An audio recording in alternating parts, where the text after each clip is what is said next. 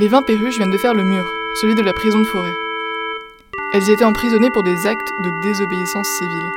C'est déjà arrivé que dans le métro, une nana euh, s'est déjà ramassée une claque et euh, bon voilà. Renard se dirige vers la plaque de réchaud, prend la moka posée dessus et commence à préparer son café. Le premier acte de sa journée de renard émancipé. Il a besoin du café. Le monsieur m'a répondu Il est à moi, qu'est-ce que t'as, sale noire